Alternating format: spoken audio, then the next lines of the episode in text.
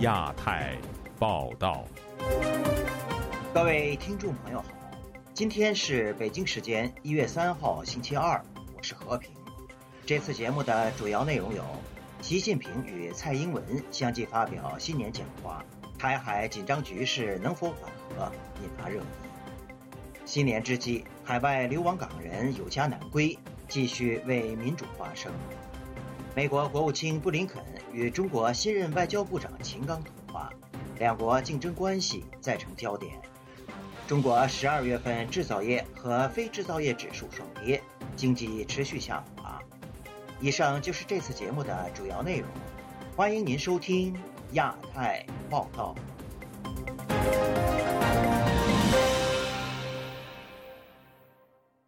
二零二三年新年之际。中共领导人习近平与台湾的总统蔡英文分别发表了新年谈话。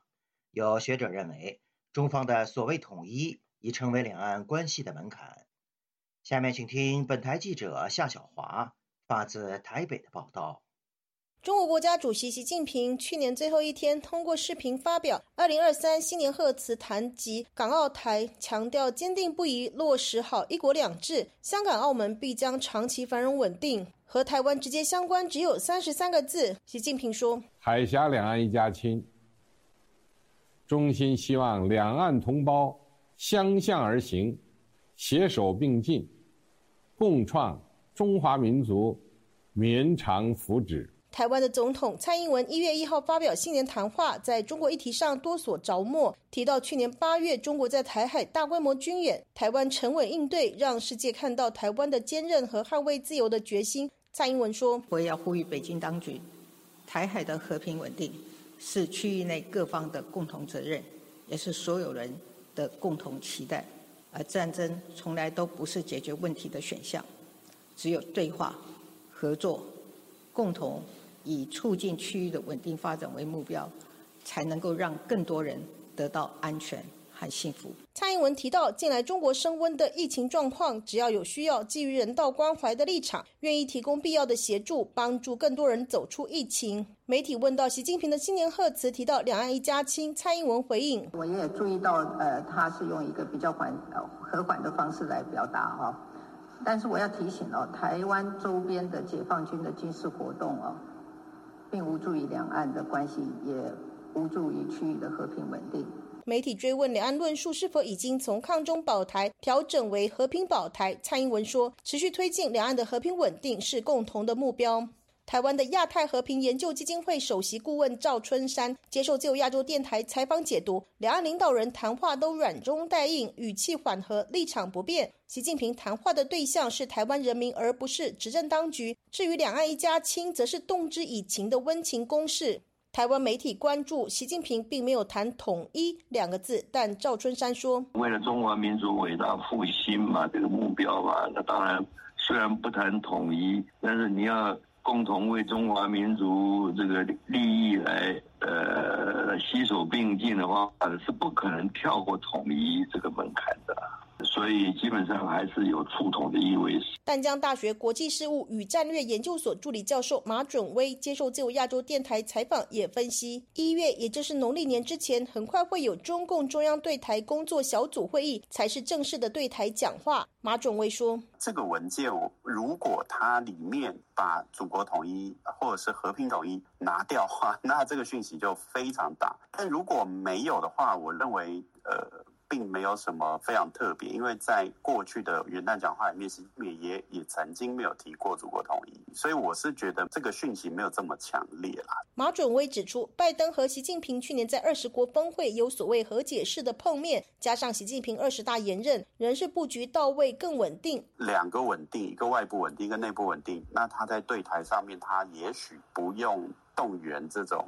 就是透过对台问题来动员他内部的凝聚力，所以他在这上面既然是一个拜年的场合，那不如何妨讲讲比较软的话。赵春山提到，中共二十大之后往反独促统的方向转移，就算二零二四年赖清德当选，中共也不会和民进党往来，因为共产党在二十大修党纲，已经把反对台独纳入，不可能跟主张台独、有台独党纲的政党谈判。如果没有谈判，赖清德所谓的和平保台并不可能。赵春山说：“大陆的看法里面，的台独就是战争的啊，何况这次年底前呢，美国有授权，又给台湾这个授权法案、国防授权法案、综合拨款，对军售啊、军援这方面呢，提供了台湾的很多的承诺。”英文呢，又通过了延长一年兵役的这个决定，这些在中共看起来了，就是要准备备战了，就像是蔡英文讲了，就要准备备战，而不是要避战的。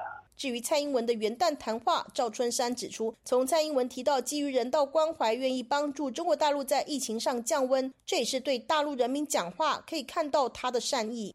赵春山总结：两岸的领导人都试图对对方的人民施出善意，可是两岸那个执政当局里面呢，我看不出有关系在未来这一年有缓和的可能。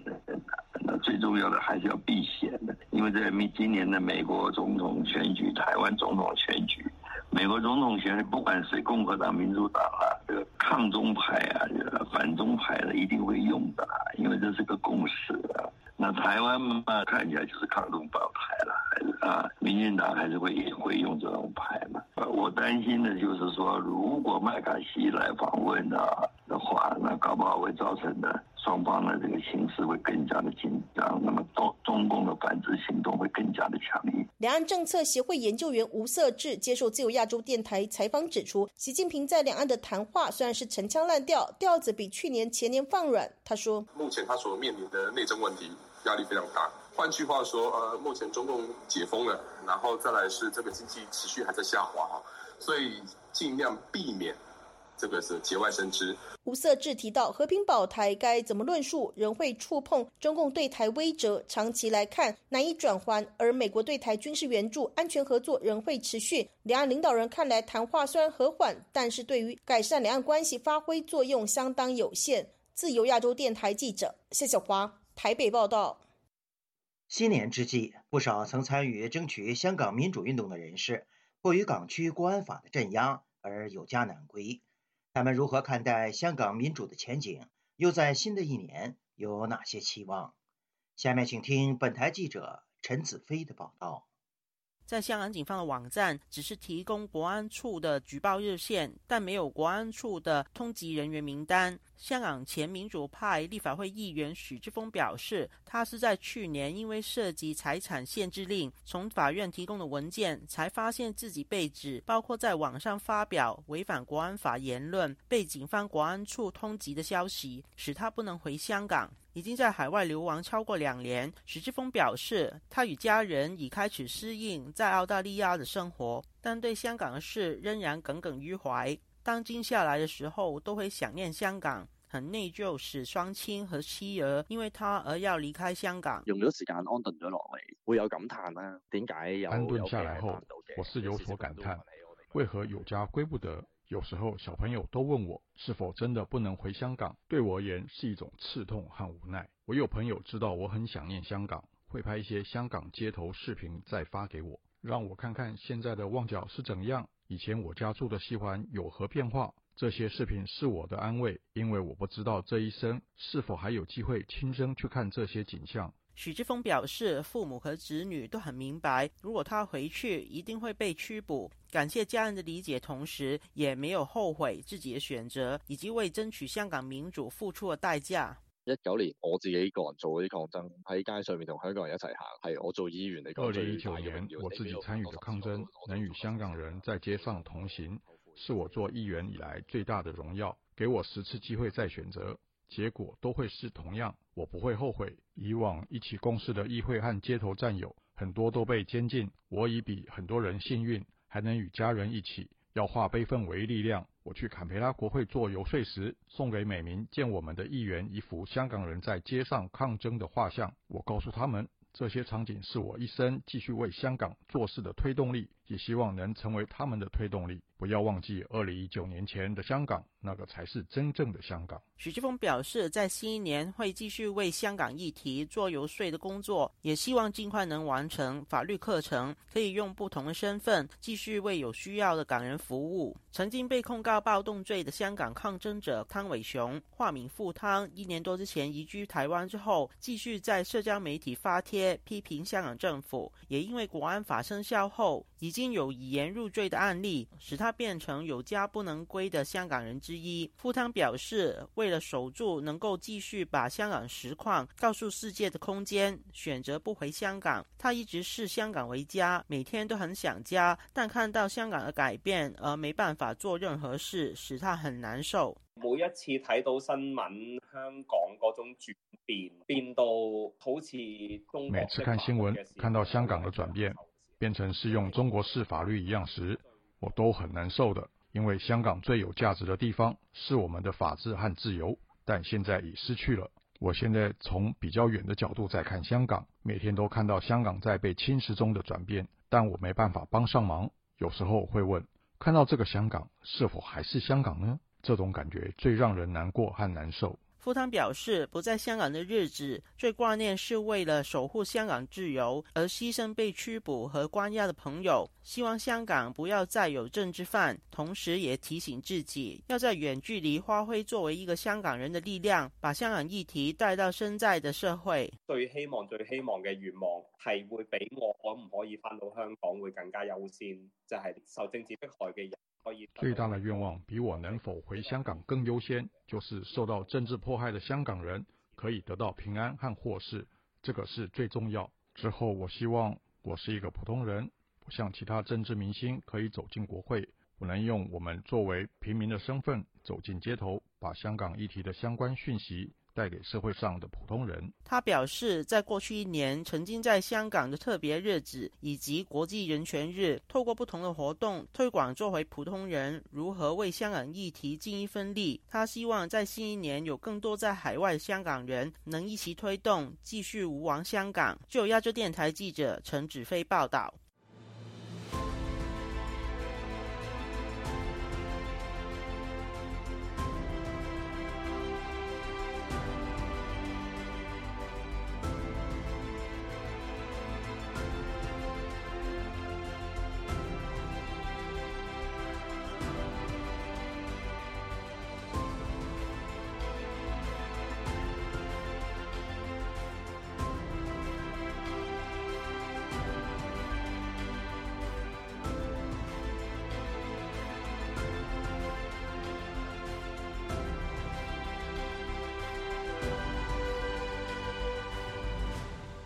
美国国务卿布林肯与中国新任外交部长秦刚在元旦当天通话的举动引发舆论关注。有学者认为，两人通话是出一定程度的善意，但未必能改善当前的美中关系。下面请听本台记者夏小华发自台北的报道。美国国务卿布林肯早一个小时在个人推特发布说，今天上午与即将离开华盛顿担任新职务的即将上任的中华人民共和国外交部长秦刚通了电话，我们讨论了美中关系和保持开放的沟通渠道。秦刚稍后也在个人推特说，致电布林肯告别，我很感激在我任职期间与他进行了几次坦诚、深入和建设性的会谈，我期待着与他继续保持密切的工作关系，以促进中美关系的发展。布林肯和秦刚两个人一号通电话的消息，先是在个人推特发布。中国外交部二号中午证实，秦刚向布林肯道别，双方并在通话中互致新年问候。美国圣托马斯大学国际研究讲座教授叶耀元接受自由亚洲电台采访表示，按两人的推特看来，主要是秦刚李美跟布林肯通话道再见。在秦刚的外长任命发布后，两人期待未来会有更密切交流的联系。叶耀元说：“这样的一个这样的一个通话，事实上当然也是说双边都有意愿去 show good gesture 了，就是两边都愿意是试出一定程度的善意。但是这样的善意能够被呃能够被延续到什么？”程程度或者能够发展到什么程度，还是要看之后双边谈话，还有双边所做出来的一些决策，是不是两边都可以接受的。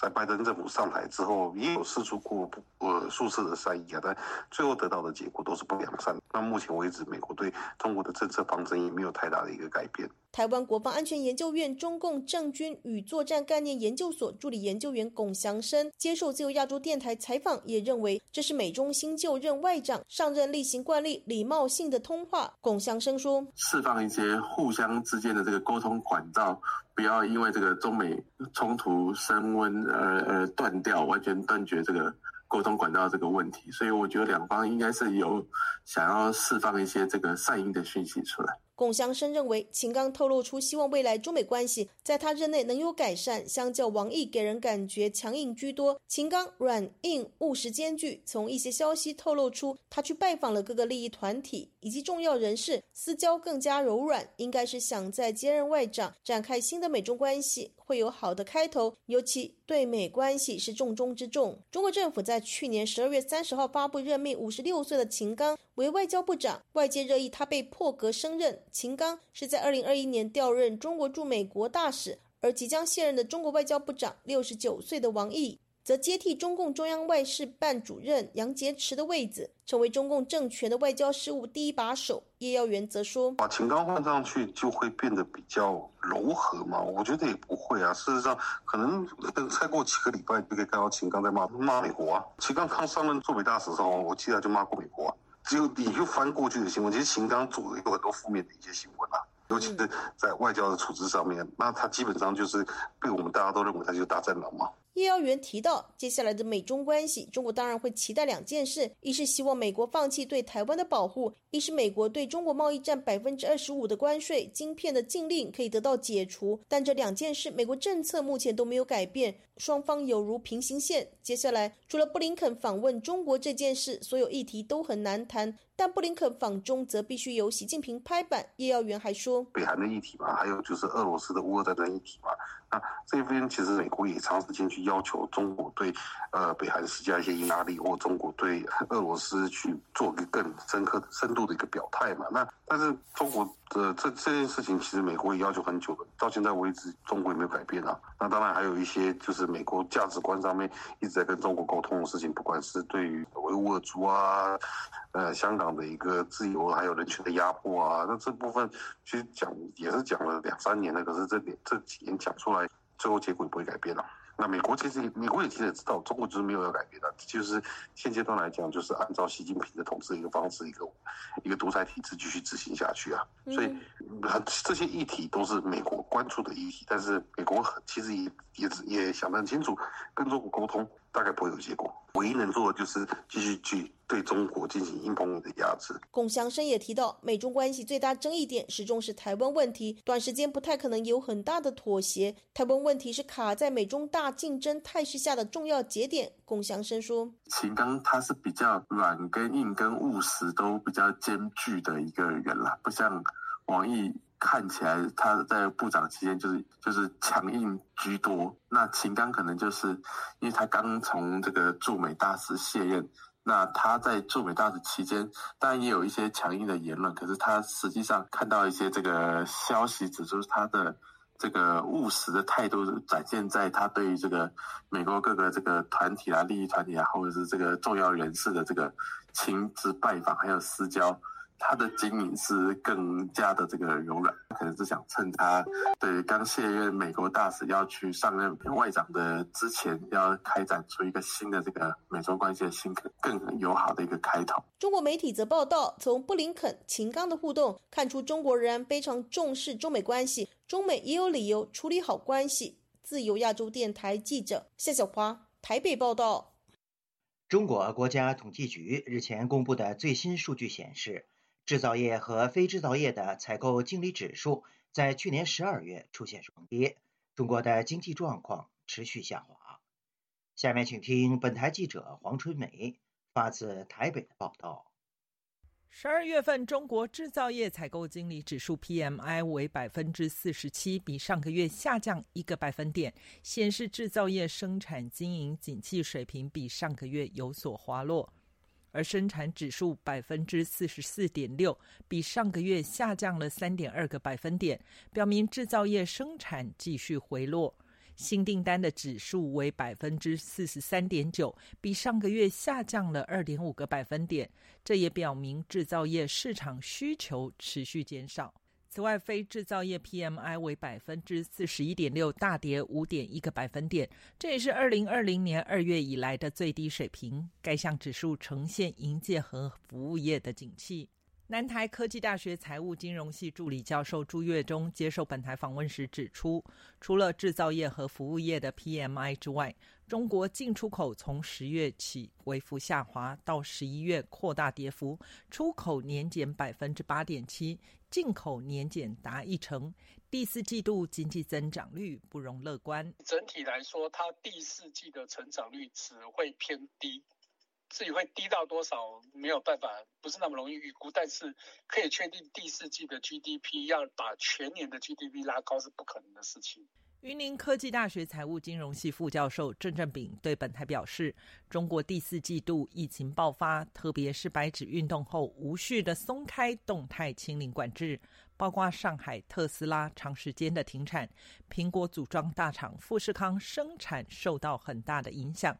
第三季度是百分之三点九，他预期第四季度只会更糟。增长哈，从进出口数字来看，还有民间的消费数字来看，也都是要不就是极低，要不就是负向的。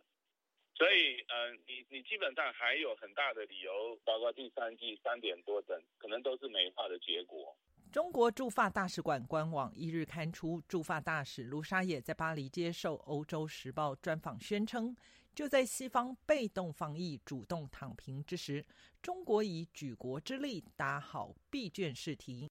他说：“三年来，中国积极应对全球五波的疫情冲击，用心守护人民生命安全和健康。中国经济年均增长百分之四点五左右，明显高于世界平均水平，持续引领世界经济企稳复苏。”卢沙也不谈二零二二年经济下行的现况，而是以三年经济平均增长百分之四点五宣传中国经济优于世界的表现。朱月忠解释，如果二零二二年全年平均要到百分之四点五，第四季度必须八点九左右才有可能达标，但这不可能。但拉长三年来平均算，只要第四季度达到百分之二点一，全年百分之二点八，就能达到三年平均四点五。朱月忠对于第四季能否达到百分之二点一持保留态度，甚至可能继二零二零年第一季度再次出现负成长的可能。虽然他们有受到影响，但是他我觉得这个卢沙野他是要表达，中国还是比大部分国家好，我还是比多数的人好，虽然我没有预期的好。郑正炳提到，中法之间顶多在气候变迁有机会合作，但中国试图将合作扩及航空、农业、核电等领域。尤其中国在电动车和新能源有不错的发展，也希望推进中法进一步合作。除了期待法国把资本与技术带进中国，更希望法国在军事产业提供更多协助，这对中国具有多重意义。自由亚洲电台记者黄春梅台北报道。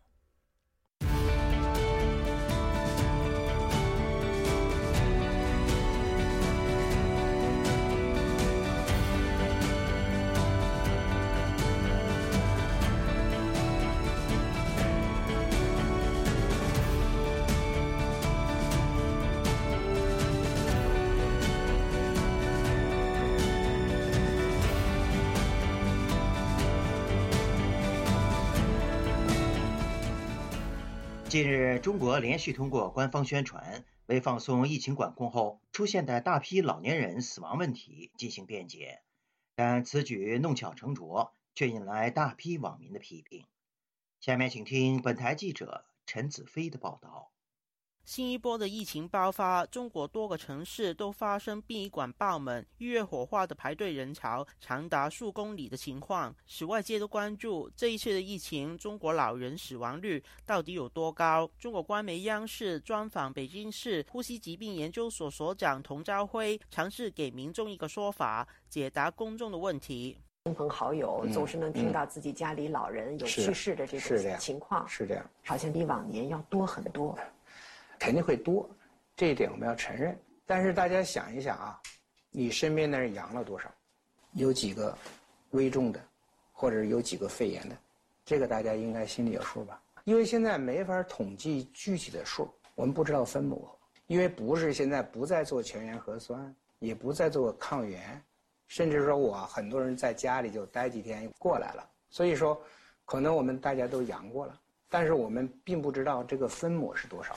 童昭辉的说法引起大批网民留言，表达不满和批评。有人指专家能够说出这样的话，反映所谓的专家严重脱离群众，令人发指。有网民说，老人相信官方说疫情是无症状的小感冒，但在开放之后，药和口罩都抢不到，官方又隐瞒新冠的可怕。老人到医院的时候已经白费，指责官方的所谓专家如此对待老人家。也有人要求专家们能不能不再说话。江苏宜兴时事评论员张建平对本台表示，他太太有一个八十多岁亲人，上星期也因为感染而去世。不论在小区与其他的居民交流，或在微信群里面与朋友交谈，大家的话题都是说家中有多少老人去世。可见老人在这一波疫情去世已经成为普遍的现象。他表示，官方不想承认事实，借用专家的说法推责。当局之所以不能发布这些信息，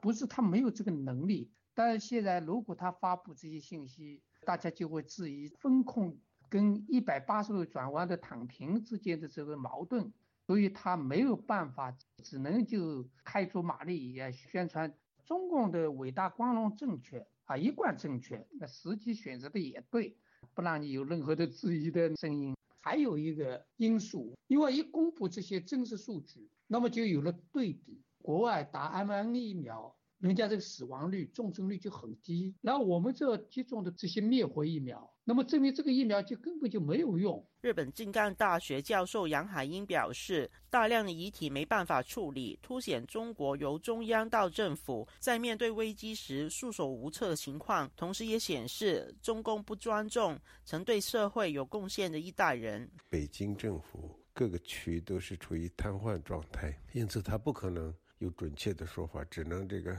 忽悠老百姓，雇佣一些他的御用的所谓的专家。这也从另一方面说明，中国共产党统治下的中国完全丢弃了中国人传统社会里尊敬老人的这个传统，不愿意照顾老人，不负责任的态度。这样一个虚张声势的国家，面对危机的时候，他是非常无能的。非常虚弱的。北京时评人士季风表示，中国政府没办法面对在这一波疫情超乎预期的死亡率，只是希望尽量掩盖。找专家尝试引导公众往官方希望的角度思考，但从疫情开始，钟南山、张文宏到现在的童昭辉等言论与事实相距太远，不能引起引导民意的作用，反而摧毁了专家的公信力。专家的意见会更难说服民众。就亚洲电台记者陈子飞报道。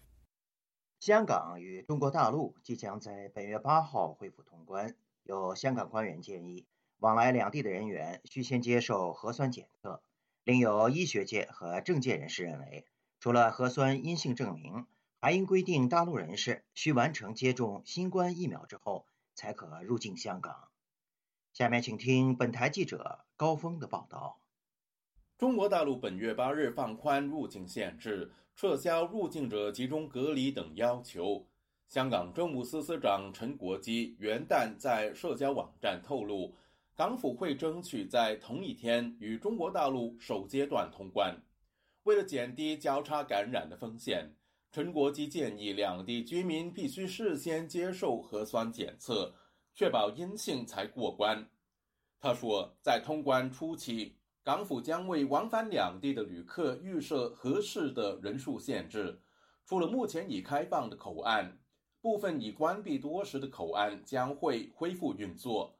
并逐步增加往返中国大陆和香港的海陆空交通班次，并将取决于首阶段通关的运作情况，进一步扩展通关规模，最终达至全面通关。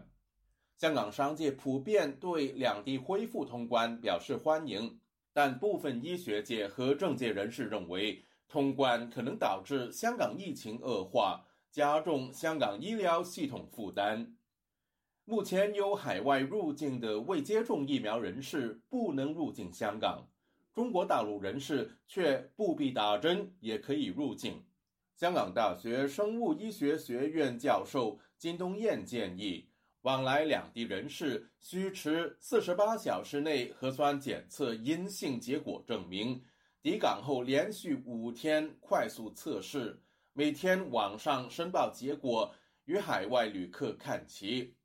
香港立法会议员陈凯欣认为，港府应该要求入境的中国大陆旅客完成接种疫苗，至少两针，最好三针。他认为，接种疫苗有助减低重症几率。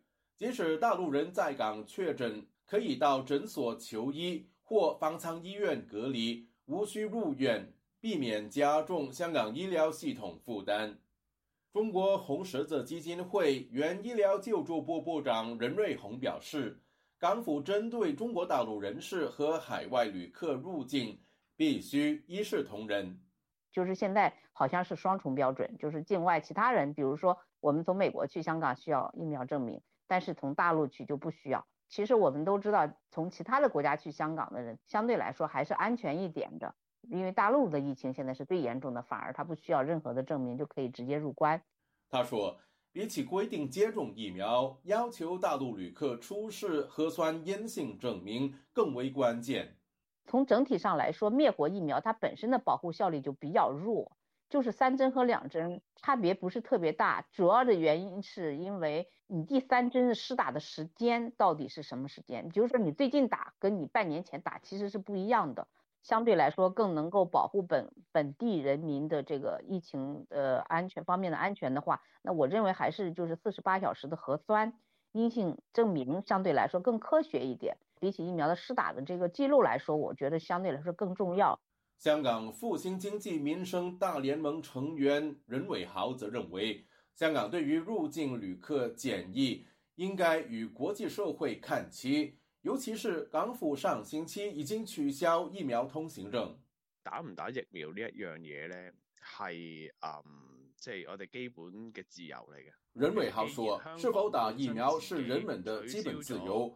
既然香港已经取消疫苗通行证，那倒不如一次过取消所有疫苗上的限制。海外人士也好，大陆旅客也好，都不需要接种两剂疫苗才能入境香港。其他国家老早已经与病毒共存，中国大陆和香港也共存的话，将会打开一个比现在好得多的局面。放宽是必然的，即使现在放宽也来得太晚了。目前，香港与中国大陆对于如何抽样检测以及 CT 值都有不同标准。前往中国大陆及澳门，需要持有阴性核酸检测证明或者 CT 值三十五或以上，但香港部分检测商 CT 值要超过四十才列为阴性。任瑞红认为，香港核酸检测的 CT 值应该与中国大陆看齐，否则刚刚中招或者短期内康复人士在进入中国大陆或澳门时可能会有障碍。自由亚洲电台记者高峰香港报道。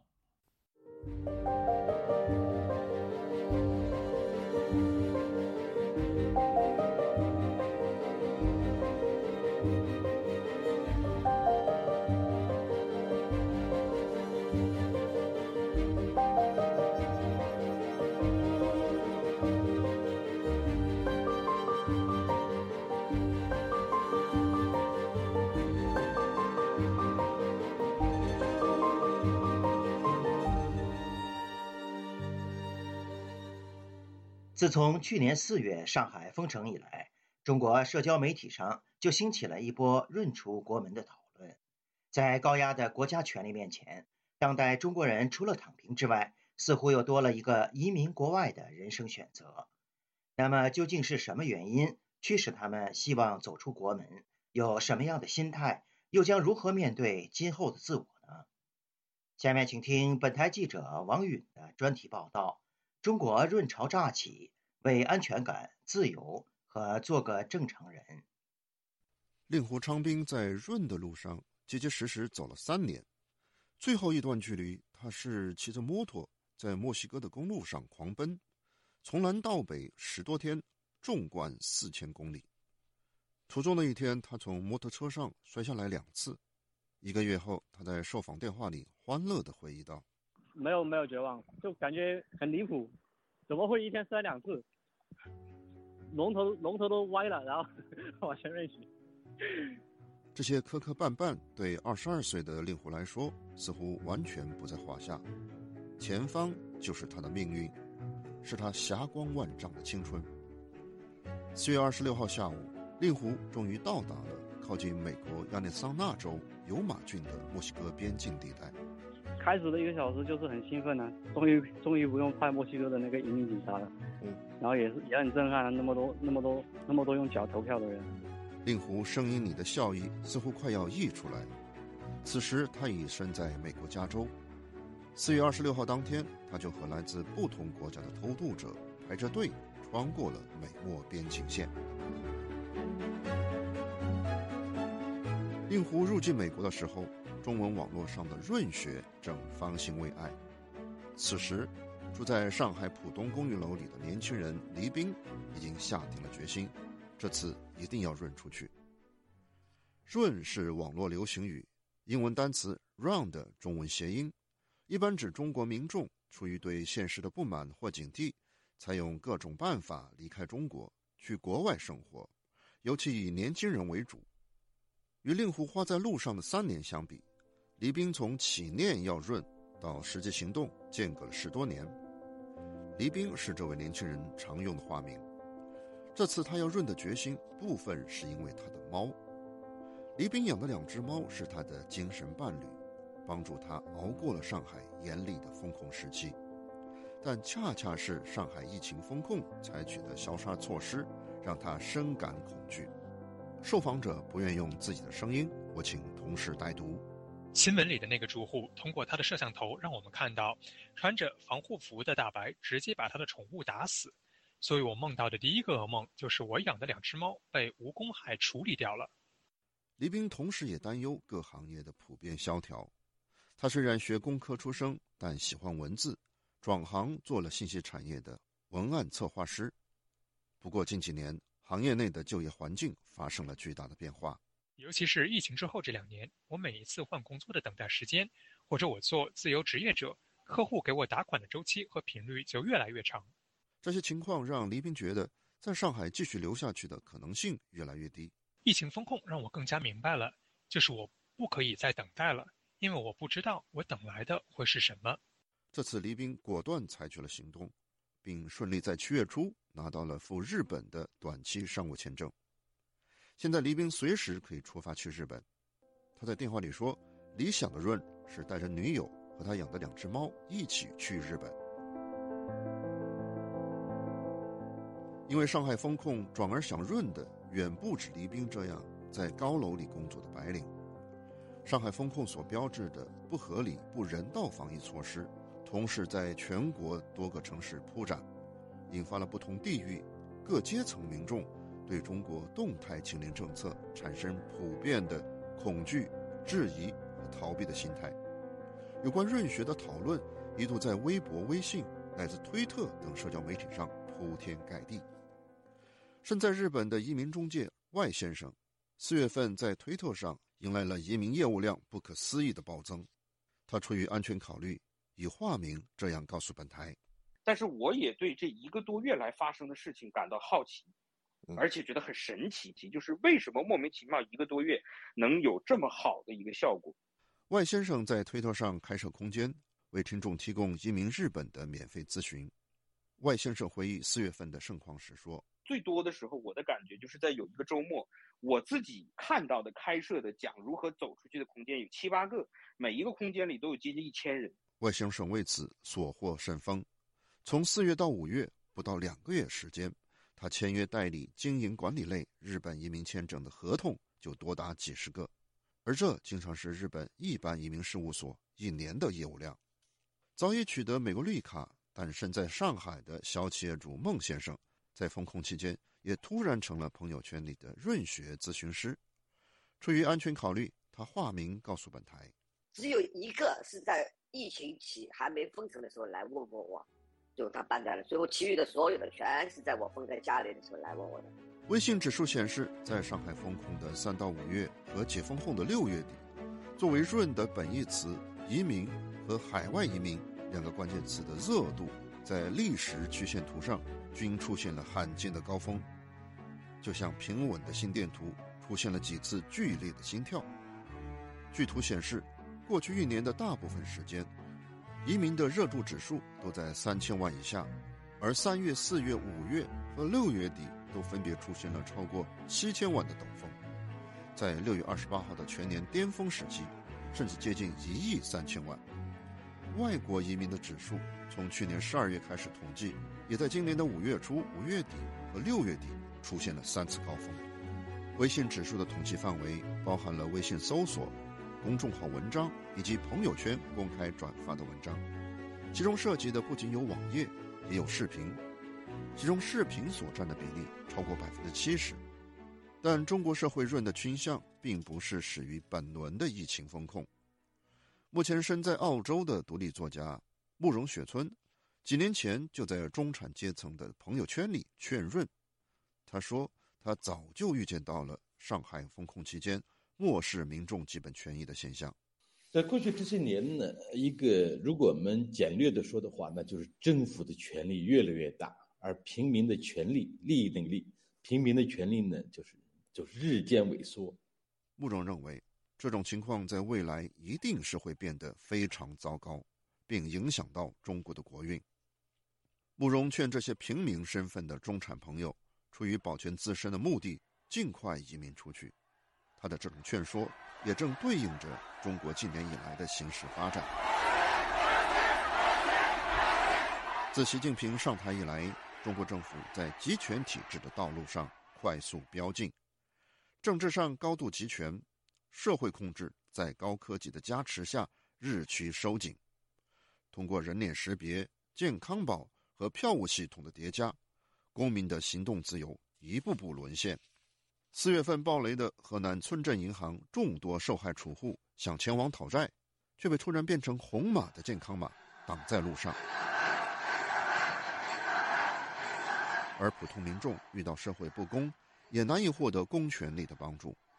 二月份被曝光的徐州丰县铁链女事件，官方接连发了五个前后矛盾的通报，但问题的真相仍然云遮雾绕。与此同时，国民经济，尤其是民营经济，在政府的重压之下苦苦呻吟。阿里、腾讯等中国代表性的网络科技企业。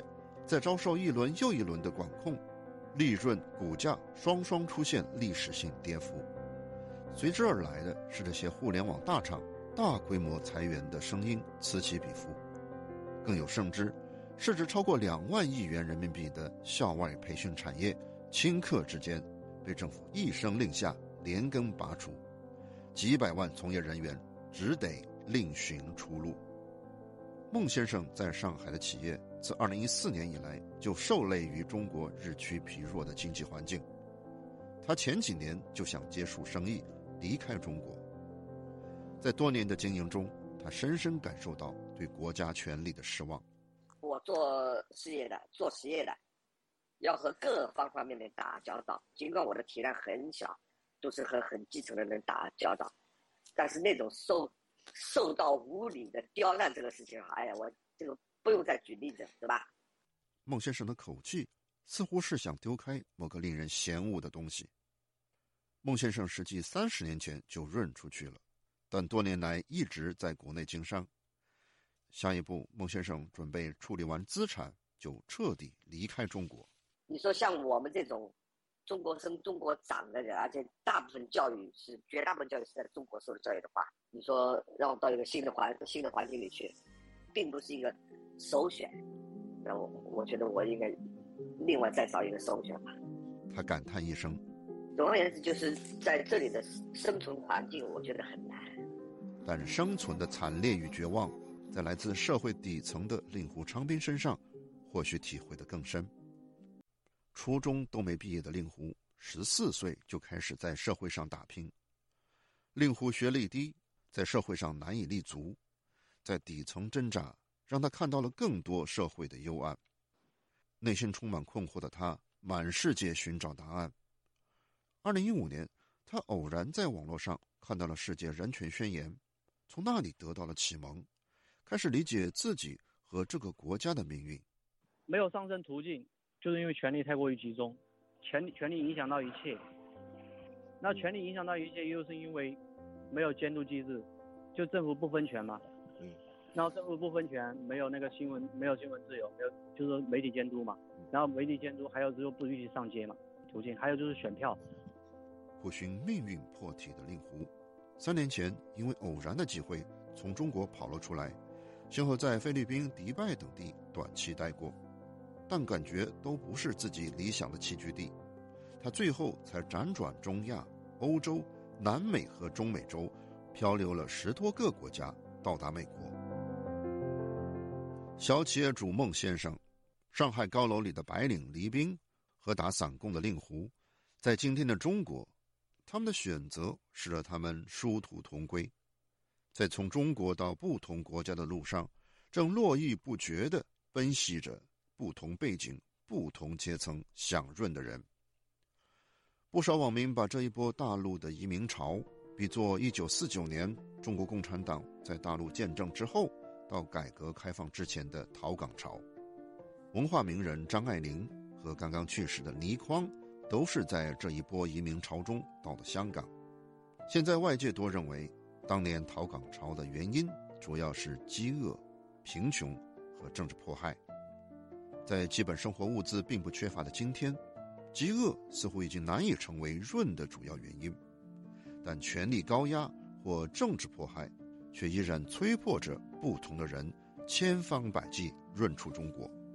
根据联合国难民事务高级专员署今年六月的最新数据，中国在海外寻求政治庇护的人数，从二零一零年的七千七百人每年递增，在二零二一年已经达到十一万八千人，十一年。增长了十四倍，但政治庇护历来都只是中国向外移民人数中的一小部分。日本的外先生在移民咨询行业也接触到申请庇护者，但只占很小的比例。他感觉中国人这两年移民主要是出于寻求安全感，就是中国人在骨子里他是没有任何安全感，一切东西都没有保障。所以他为什么跑到另外一个国家？就尤其是我的客户，因为他迫迫切需要的是国外的身份，他不是来赚钱的。他真来赚钱，他早就来了。为什么会拖到今天？上海的孟先生也感觉，来找他咨询移民事务的人，基本是为了谋求后路。刚来咨询的时候，我没有发觉他们其中有一个人是想是真正的想到国外生活，他们只是想准要准备一条后后路。在万一发生不测情况下，我可以立刻走。所有人都是这个目的，甚至连把资产转移出去的想法都没有。慕容雪村认为，把今天的移民潮比作当初的逃港潮不无道理。那么现在跟那个时代最大的不同呢，在于现在的人们还不至于说因为为了吃一口饭而逃往国外，但是呢，这个是不同之处。但是我们相同之处是，你为了自由或者为安全。跟为了一口饭食物呢，其实也没有太大的差别。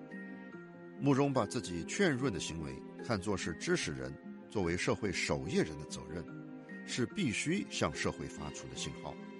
而改变国家的责任，他认为应该由有影响力的人来承担。他这次前往澳洲，正是这种责任的担当。为了出版一本国内无法出版的书，慕容在出版社的建议下，匆匆赶往澳洲。这本揭露武汉疫情真相的《进城武汉传来的声音》英文版，终于三月份在澳洲出版。慕容有些庆幸离开了中国，至少在近几年之内，我觉得我要写很多我以前没有想过的，甚至不敢想的中国题材的作品。这是我一个作家的，就是责任，也算是一个啊暂时离开中国的作家为我的故国所负的一点责任。但是这样的工作呢，我在留在中国境内，恐怕是无法做的，无法做的。慕容并不觉得自己这趟出国是在润，有机会他还是想回去，但他和润的实践者一样，都正在，或者是想拥抱他他们心目中的自由。黎兵说：“自由就是每个人能够按照自己的意愿，有尊严的活着，哪怕只是想做一个普通人。”黎兵有着自己的人格理想，他提到了日本作家吉田修一小说里的人物横道世之介。他实际上是非常普通的一个日本年轻人，只要接触过横道世之介的人士都会感叹：“我认识世之介这样的朋友三生有幸。”这样的人会像一盏灯一样，或像一颗火种一样，始终温暖着周围的人。但黎斌认为，在当今的中国，他很难做一个自由的普通人。我作为普通人，如果我不离开中国，我唯一能做的只是四个字，叫逆来顺受。如果我不想逆来顺受，我们在推特上、YouTube 上都看到了，绝大多数国内敢于公开表达的人，就会受到政治、人权、宗教等等方面的迫害。谈到上海的生活，孟先生也用了“逆来顺受”这四个字。孟先生三十多年前大学一毕业就出国了，所以他对自由特别在意。多年经商也让他对自由有非常明确的定义。在我来说，自啊自由的话，就是说你可以不受限制的，在法律没有规定不可以做的事情，你都可以去做，这个是第一个。第二个特别重要的，你任何地方你都有地方说理。你受到不公平待遇的，甚至受到国家暴力机器的不公正对待的时候，你有地方说理。准备在美国打短工的令狐昌兵则说：“我说的自由是，我想不去影响到别人的情况下，我想去干嘛我就去干嘛。”在润的路上，所有人似乎都骑在令狐那样的摩托车上，前方冉冉升起的是他们想象中的自由世界。车轮下渐渐隐去的，则是带着诸般怨念的故国。但如何面对故国，这似乎并不是他们能轻易摆脱的问题。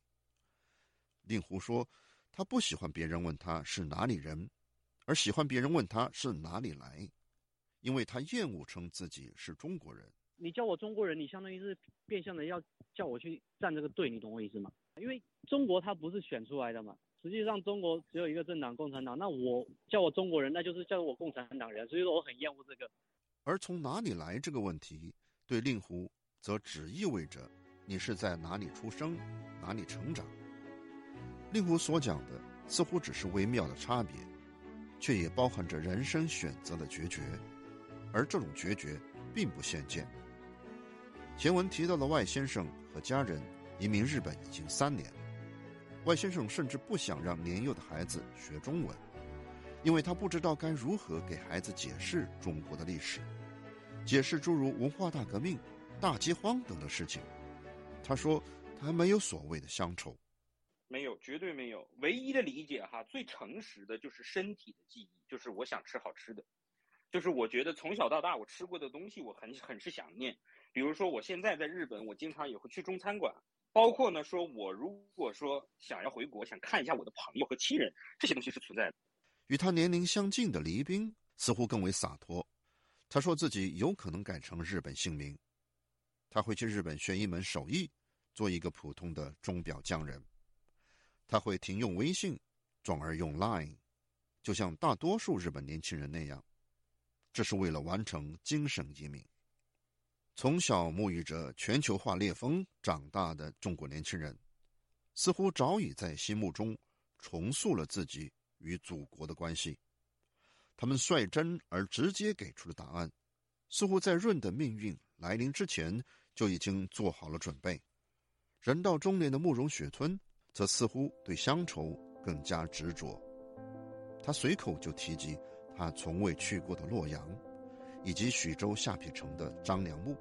我会，我觉得我这一生都会非常关心中国的事情，但是如果说这个时间越来越长，那我以什么样的身份自处？我以什么样的身份立足？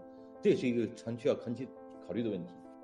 慕容显得有些犹疑，他说，在海外生活，自己可能会遭遇“我究竟是谁”的问题。如果一生都回不去的话，他更倾向于做一个世界公民。专题报道：中国润潮乍起，为安全感、自由和做个正常人，今天就播送完了。自由亚洲电台王允华盛顿报道。节目最后，我们再来关注一下最近发生的一些热点事件。据维权网发布的消息，两位河北中共党员董宏毅与田其庄因在中共二十大前公开呼吁修改党章、去除中国共产党的专制统治、禁止个人崇拜等，已于近日遭当局判刑。去年八月，董宏毅、田其庄和另一位中共党员马贵全联名发表上述内容的公开信后。相继被警方以勾结外国势力的罪名刑拘。近日，董宏毅被判刑一年零六个月，田七庄则被判刑两年。